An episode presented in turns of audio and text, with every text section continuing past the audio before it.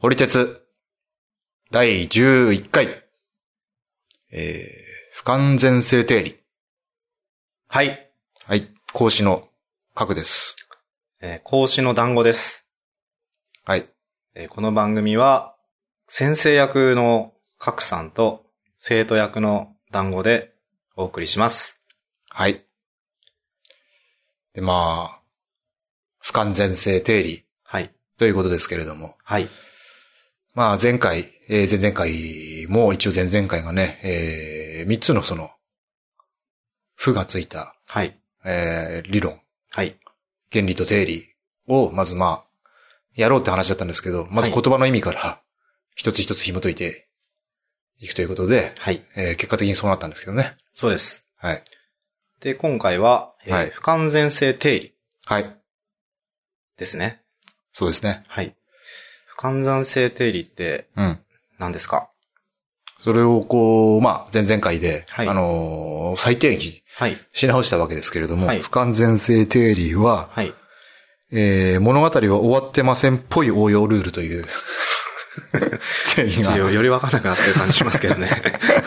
あのーえー出来上がりましあれて。ですよね。一言で言うと、うん。俺たちの戦いはこれこれかかららだだ、感ですよね。そうですね。はい。そういうことです。あれをイメージすればいいってことですね。うん。これ実際にはどういうことを扱ってるんですかこれね、まずあのー端的な表し方をさせていただくと、はい。まあね、えっ、と、これはなんだ、書いてあったことをちょっとまあ簡素にしたあ感じなんですけど、はい。えー数学理論は、えー不完全で完全にはならないということを数学的に証明したよっていう。ん数学的、理論す数学理論数学理論って完全なイメージありますけど。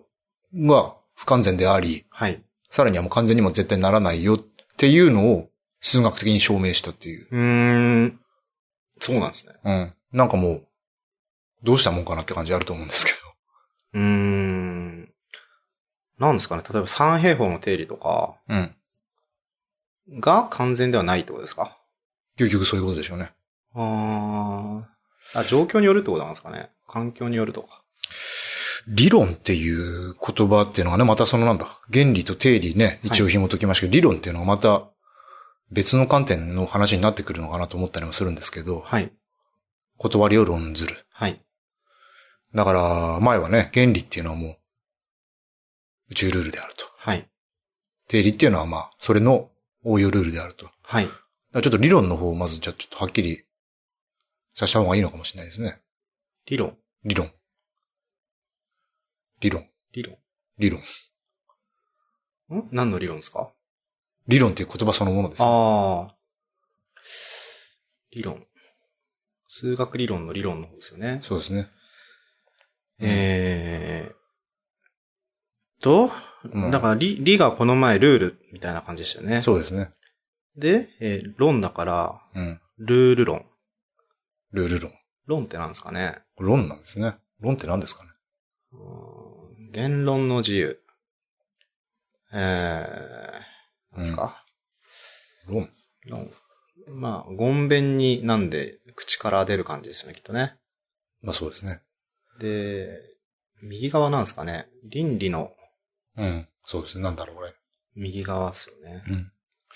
体系みたいな感じですかね。そうそう。なんとなくのイメージだけどう。、ん。なんか、原理、定理、理論っていうなんか順番で、ちょっとこう、定理よりもさらにこうなんだ。割とよりこう、応用を利かした、複雑化させた、まあ体系って言いましたけど、ああ、そういう抽象度がより低くなっていく感じですかね。抽象度が低くなっていく。まあそうなるのかな、うんうん具体化され具て体い化くされていくってことですね。実際人間が扱えるようにするためにはみたいな感じですかね。うん、そういうことなのかな。うんはい。ちょっと一回、それは調べてこなかったね、全く。はい。理論。調べますいや、でもありものでいいんじゃないで すあり物でいいあり物でいいじゃあいいっすはい。大体そんな感じでっていう。でもね、ここ結構重要なのかもしれない。その、理論は、か。はい。結局その、この、不完全性定理によって、はい。理論を、もう完全否定ですね。完全否定しちゃってる状態なんで。もう完全にならないという。ああ、な理論うん。はまだよく推論とか言いますけど、うん証明されてないってことなんですかね。でも、証明はされてるのか。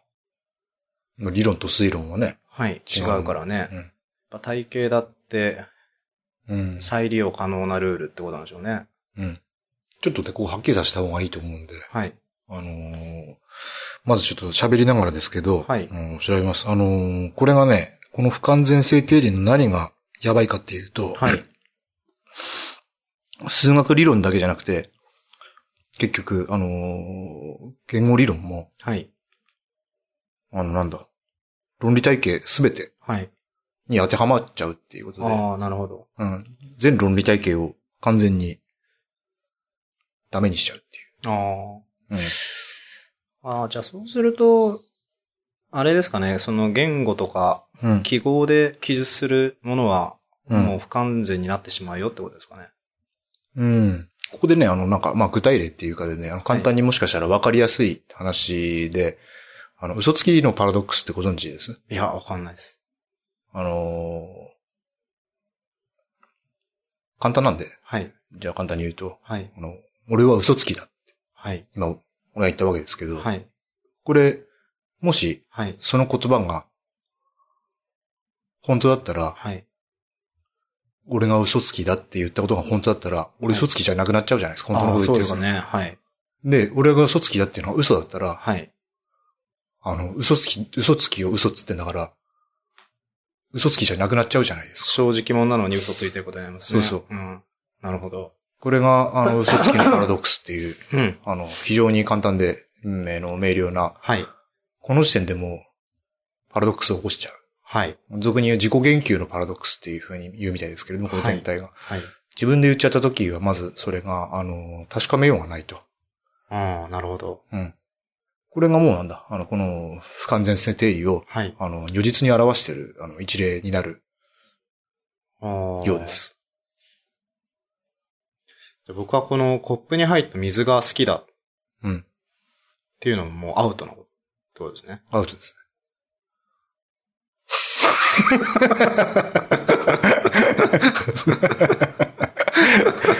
なるほど。ね。うん。うん。これ好きだって言った時に、好はい。きなんで しょうね。だから、嘘つきだっていうね、うんまあその、たん、うん、そこが二律背反を起こす、うん、ベースになるのかな。うあの、ーん。進化、技化を問えるんで、はい。好きだだと、もう好きなんですね、で終わりなのかこれ僕嫌いですね。な。うん。はい。嫌いなんですね。はい。あれやだ。で終わりますよね。う。そうですね。だから嘘つきの場合には、うん。あの、僕は嘘つきだっていうと、うん。もうパラドックスは起こってしまうと。うん。うーん。んそれが不完全性定理のベースになってるってことですか、ベースのね、あの、二つの、えっ、と、なん定義で、えー、表せるみたいなんですけど、はい。これなの、て定義じゃないや、原理って書いてあるんですけど、はいまず第一不完全性原理、はい。えーゆっくり言います。ある矛盾のない理論体系の中に、肯定も否定もできない証明不可能な命題が必ず存在する。これが、えー第一不完全性原理とうーん。呼ばれるものとまずします。はい。で、第二不完全性原理。はい。ある理論体系に矛盾がないとしても、その理論体系は自分自身に矛盾がないことをその理論体系の中で証明できない。うん。なるほど。うん。まあこれ、だから自分の理論の中でっていう話があるんで、そうですさねっきの自己言及に関わってくるところだと思うんですけれども。ああ。ああ、じゃあよくなんかその、うん。それはお前の観測範囲内だ、みたいな。うんっていうのは、うん。えっと、第二不完全性原理を応用したうん。嫌な言い方ってことですね。それはお前の観測範囲内だ。観測範囲内っていうのは、うん。まあ、見た、お前の見たものでしかないっていうそううん意味合いですよね。そうですね。それによってこう発言をその制限するやり方したりするんですけど、なるほど。それはそれを応用した、うん。ことになるわけですね。そうですよね。だから、一つのそのものの見立て、うん。まあパラダイムで言えばいいんですかね。はい。が、そのパラダイムを証明することはできないっていうことになるのかな。パラダイムってどう捉えればいいですかものの見立て、見方、うんあ。の視点、うん。えー色眼鏡。はい。そのような、えー認識で僕はいますけど、どうですかパラダイムって聞いて。そうですね。僕はパラダイムシフトを思い出しましたね。パラダイムシフトでよく言いますけれども、それは物の見方、見立て、はい。色眼鏡の付け方、あの赤の、赤の色眼鏡だったのをちょっと青に変えたっていう、シフトしたっていう。そうですねう。ん。だから地球が回ってるよっていう、あの、いよいよ宇宙回ってるでしょって話からはい。パラダイムシフトして地球が回ってるというものの見立てが生まれて、そうですね。うんうん全宇宙理論がそこで一気にひっぺがされるわけですよね。パラダイムシフトして。そうですね。僕が思ったのはマジック・ザ・ギャザリングのカードの名前なんですけど。なるほど。 結構昔カードゲームもはい。されてらっしゃったということで。好きでしたね。どのくらいやってたんですかどのくらいですかね中学生の時はすごいやってましたね。うん。こう言っちゃあれなんですけど、失礼ですけど、はい。そこそこちゃんとあの、オタク気質ですよね。そうですね。うんオ。タクですね、きっと。うん。一線は超えないようにしてますけど。それなんでですか帰ってこれないと思うからです。危ういです。ああ、はいそうですね。そこはバランス取らないと、危ないですね、本当に。うん。まあね。はい。まあ生き切るのもまた美しいような気もしないでもないですけど。そうですね。うん。うん。将来的にはわからないですけど。可能性は残しておく。そうですね。うん。っていうんで、はいえっ、と、ここで、そのまあ、あの、前回は、あの、不確定性原理はいを取り上げたんですけど、それはあの、物理、えーもの、物理を扱うわけですから、はいあの空間も扱うし、時間も扱うし、我々がその、おか感じてるその三次元におけるえーものが、えー観測すると、観測が事象を、あの、歪めちゃうから、はい。できないよっていう、どこどこまで行ってもできないよって話だったんですけれど、はい。今回のは、はい。その、概念空間、はい。理論はそうですよね。言語もそうですよね。はい。における観測できないような話あなんあ、でなすよるほ。ど。はい。僕はわかりやすかったです。なかなかやっぱりあの一般には伝わらないかもしれないかなって思っちゃいますけど。どうなんですかねうん伝わってないのかな、うん。なんか記号化ですよね、やっぱり。その概念空間にあるうんアナログなものを、うんそのデジタルに記述するうん。ことでう、ん。失われてしまう部分が必ず発生するからう、ん。うん。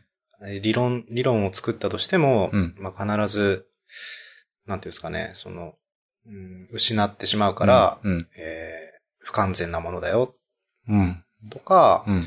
あとは、その、ドメインですよね。えーっと、まあ、例えば開放形だとします。はい。開放形の中から一個取り出して、うんうん閉鎖形で考えても、うん。まあ、それは、その、閉鎖形の中でうん。の答えなので、うん。開放形の中での答えではないよってう。いううんん。こと、いや、もう全くその感じで俺はいいと思うんですけどね。あ、ありがとうございます。非常に素晴らしい理解だったと思います。で、日常生活で応用されてる例が、例えば、うん。うーん、何ですかね。多分悪いって言った方がいいんだろうな。えー、な、なんですかね。えー、なんでもいいんですけど、例えで。えー、まあ、テレビを、うん。えー、殴るのはうん。良くないって言ってる人がいたとして、うんで、それに対して、うんそれは、うん。その、君の観測範囲内での意見だろうん。うん。っていう言い方。うん。そうですね。あの、テレビ殴らなければ、何人もの人間がその、やられてしまうことが あった場合には、殴らざるを得ない状況がもしかしたらあるかもしれないですから ね。そうですね。あんまりいい例じゃないですね。 そうですね。殺伐と、殺伐としてきましたけど、なんすかねななんかいい、い、いい活用の仕方ってあるんですかね不完全性定理の。いい活用の仕方。まあでも、あれか、謙虚にはなるんですかね。そうですね。それは僕は、あの、この手の、まあ、この番組そのものがもしかしたらそういった趣旨がちょっとあるかなっていうところはあるんですけど、あらゆることに関して、えー、これが是であり、これが非であるという話って、本当のところどうなのっていう、あのーものの見方、パラダイムが、えーちょっとでも増えてくれたらいいかなっていう、えーことがあるので、はい。えーまず、その、まあ、禅とかやってましたけれども、はい。うんそこにあるその、まあ、一般的な考えから、えー感じられる無意味性はい。とかを掘ってみたりするけど、今回はちょっと厳密な、その理論として、うん。どうしようもなく、あのー、不可、不確定で、不完全で、不可能なことがあるという話ができればなっていううんことがあって、で、もしそれが、えー、見方として身につけられるのであれば、はい。自分がその、これは絶対に正しいから、お前は間違えてるよっていう物言いって難しいし、できないから、謙虚にならざるを得ない。そう思うところはちょっとありますかね。なるほど。うん。僕個人としてはすごいいい考えだなと思いました。ありがとうございます。なぜかさっきから個人は挟まりますけど、あの、まあ、今回のテーマだと思う。 そうです ね。大切です、いね。ろんな見方があると思うんで。はい。はい。不完全性定理はいが、うんえっと、数学理論うん。すらも、まあ、完全だなと思ってるものすらもうん、不完全だよっていううん。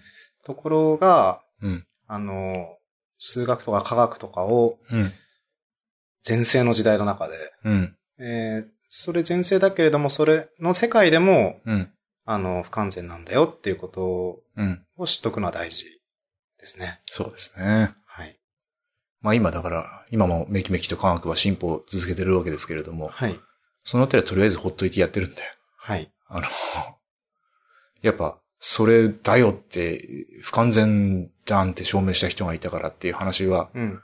完全にあるんですけど、それを言っちゃおしめいなんで、うん。無視してやってくれてますから、その人たちもその人たちまた偉いなと僕は思ったりもするんで、なるほどですね。うん。うんそれもまた謙虚だなっていう、謙虚になれるなっていうことも思ったりします。うん、いい、いい、いいんじゃないですかね。 そうですいい、うんうんいい捉え方だなと思いますけどね。うん。不完全。だから、まあ、うんあ愛対している人と、うんまた別の愛対している人とで、うん。やりとり変わるとかも、うん。まあ、それでいいんでしょうね。まあね、うんあの、うん。何かが正しいってから、だから、やっぱそうすると何かを否定しなきゃならなくなるので、うん。うん。ね、その、でもなんだ、生きていく限り、それをどっかで決めなきゃならないことも多々あると思うんですよ、さすがに。うん。だから、できるだけね、あの、自分なりのギリギリのラインで、そのあたりを、ずっとつけてくれたら嬉しいなと思ったりもします。皆さん。願いですね。願いですね。願いです。祈りです。うんまあ、でも、うんあれですね。えーうん不完全、不完全言ってますけど、うん。まあ、多分、この世の中は全て不完全だと思うので、うん。その中では、うんその数学理論とかは、うんより完全に近いものな気はしますけどね。うん。再現性が高いとか、うんそういった尺度で見れば、うんまあ、近いのかなっていうふうに思って、で、不完全な生き物なので、うん完全、ないものねだりで、うん完全は求めると思うから、うんより近い方が今数学とか、うん。物理とか、うん。だったとしたら、まあそこをベースにしたくなるのは、うん。まあそうなのかもしれないですね。うん。まあ逆によりそっちの方に、うんえーシフトしていったら、今度また不完全なものを求めるようになるかもしれないですね。そうですね。反転して。はい。だから、アキレスの亀じゃないですけど、はい。